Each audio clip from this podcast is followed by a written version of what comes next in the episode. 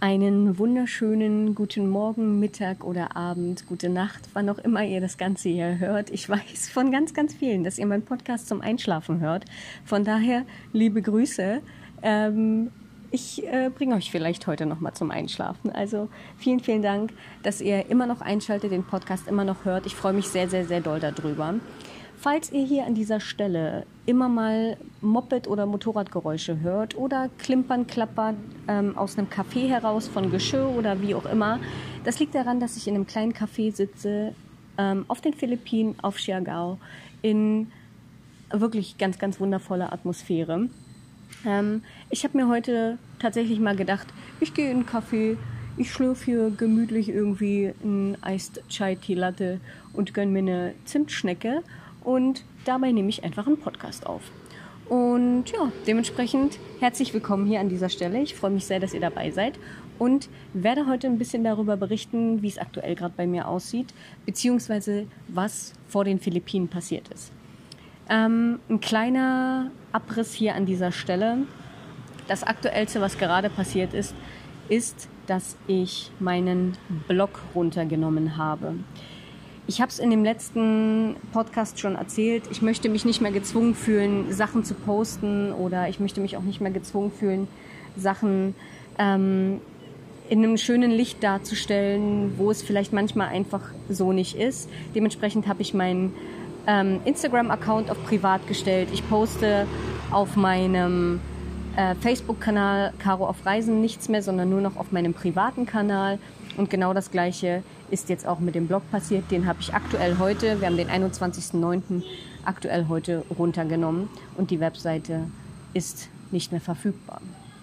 Es hat den Grund, dass ich einfach die letzten Monate auf Reisen entspannt genießen möchte und vor allem möchte ich mich nicht gezwungen fühlen, meine Reise im Nachgang noch irgendwie wiederzuspiegeln. Als ich das Ganze begonnen habe, habe ich das mit sehr viel Leidenschaft und sehr viel Eifer gemacht. Muss aber sagen, dass mir das eher als einen Fulltime-Job vorkam auf Reisen, als dass ich da wirklich wahnsinnig viel Spaß dran hatte. Und ich möchte mich einfach nicht zu 100 Prozent überall noch mitteilen. Ähm, jeder sieht eine Reise aus einer unterschiedlichen Perspektive. Jeder macht seine, ja, Erfahrungen auf eine unterschiedliche Art und Weise und dementsprechend kann man nie sagen, so und so ist es. Ich weiß, dass zum Beispiel die Türkei jetzt einen ganz anderen Flair hat, als ich das im letzten Jahr empfunden habe. Ich würde die Reise jetzt auch anders empfinden, als ich sie im letzten Jahr empfunden habe. Und das hat verschiedenste Gründe. Und genau aus dem Grund, finde ich, kann man immer nicht so richtig sagen, das und das Land ist empfehlenswert. Natürlich, landschaftlich, architektonisch und I don't know, so kann man, kann man immer alles empfehlen, klar, gar keine Frage. Aber jeder muss seine eigenen Erfahrungen machen. Und dementsprechend sage ich immer, kommt und guckt euch das Land von eurer Perspektive aus an und entscheidet dann, ob ihr es gut fandet oder nicht. Weil ich kann immer noch sagen, ja, fand ich mega, mega, mega schön, habe ganz, ganz tolle Erfahrungen gemacht und der nächste empfindet das Land als ganz, ganz schlimm. Ich erinnere mich daran, dass ganz, ganz viele Leute zu mir gesagt haben, oh Gott, Mexiko, Caroline, ach du Scheiße, da finden gerade ganz, ganz viele Schießereien statt, passt auf dich auf, gerade in Tulum und in Cancun und, und, und, und, und.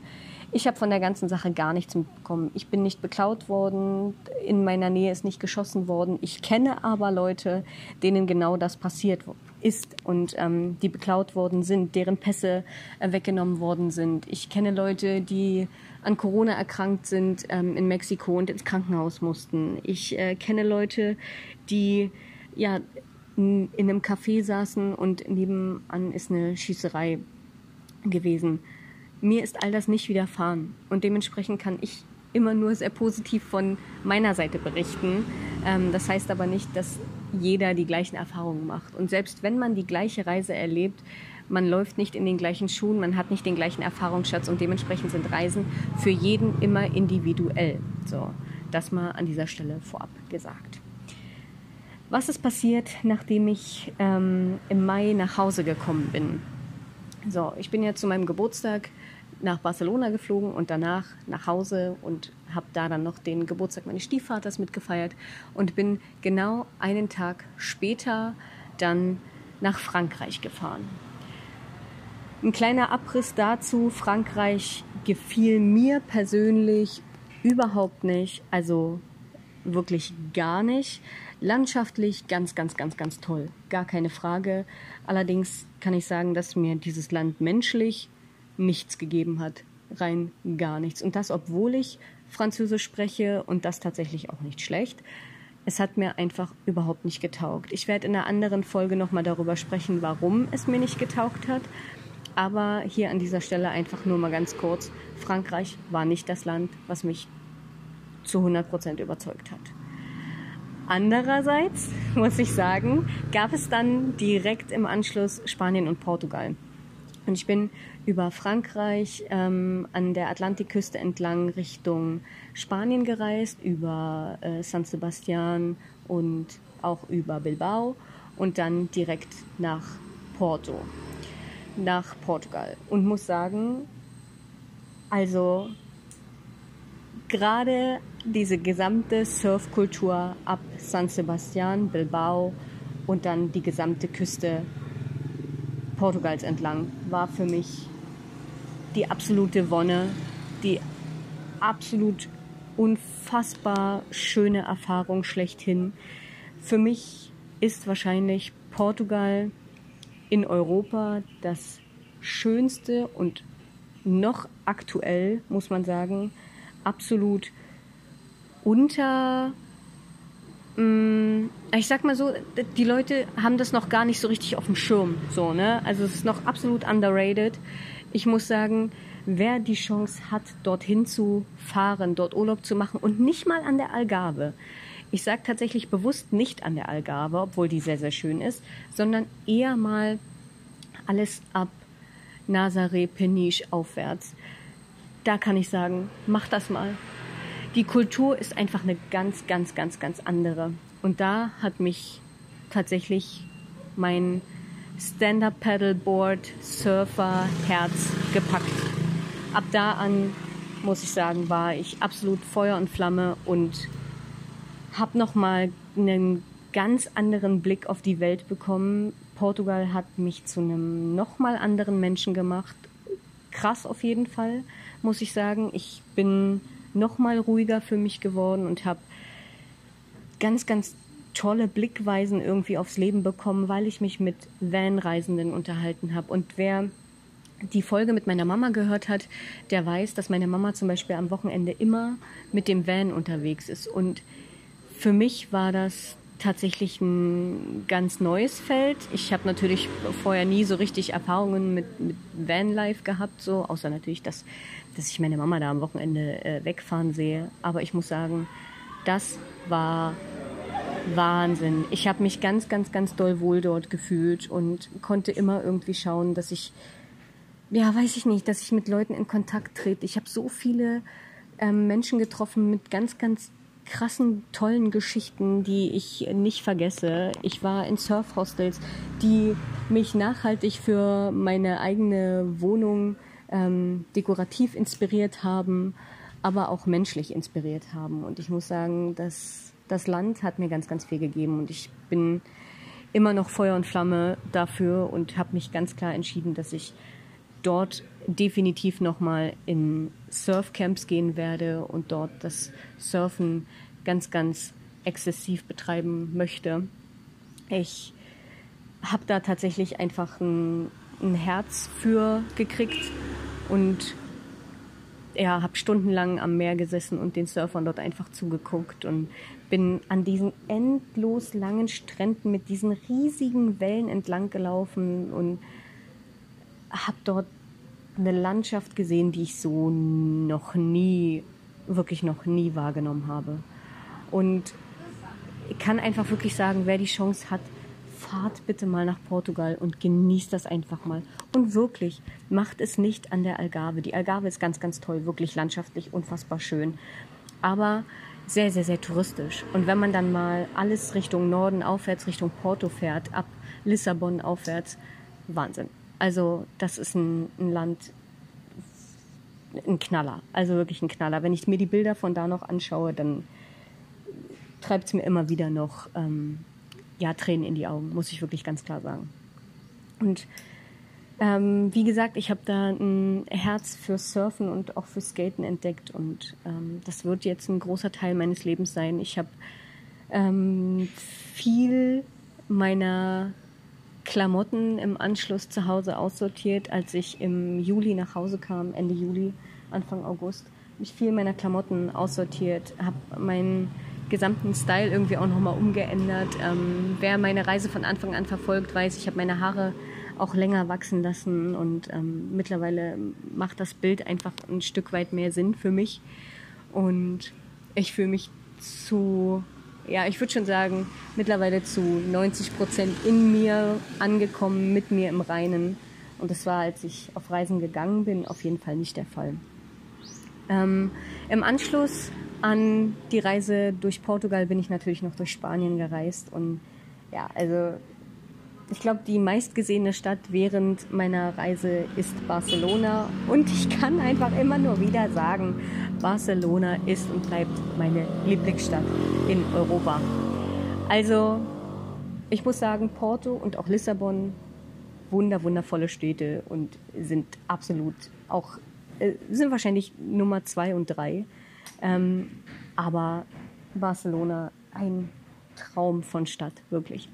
Und wer die Chance hat, ey, verbringt da mal ein verlängertes Wochenende irgendwie und nehmt mal den Vibe mit, geht mal irgendwie so in, in die kleinen Lädchen essen und gar nicht so in diese dicken, fetten äh, Restaurants, sondern wirklich so mal bei Einheimischen. Das ist ein Wahnsinn. Also ich lieb's ganz doll und ähm, musste auch immer irgendwie an meine liebe Freundin Ellie denken, die ja diese Stadt auch so sehr liebt und das ist so ein, so ein Verbindungsmoment irgendwie, so ein Verbindungsglied, was uns da einfach immer wieder, ja, was wir teilen, sage ich mal so.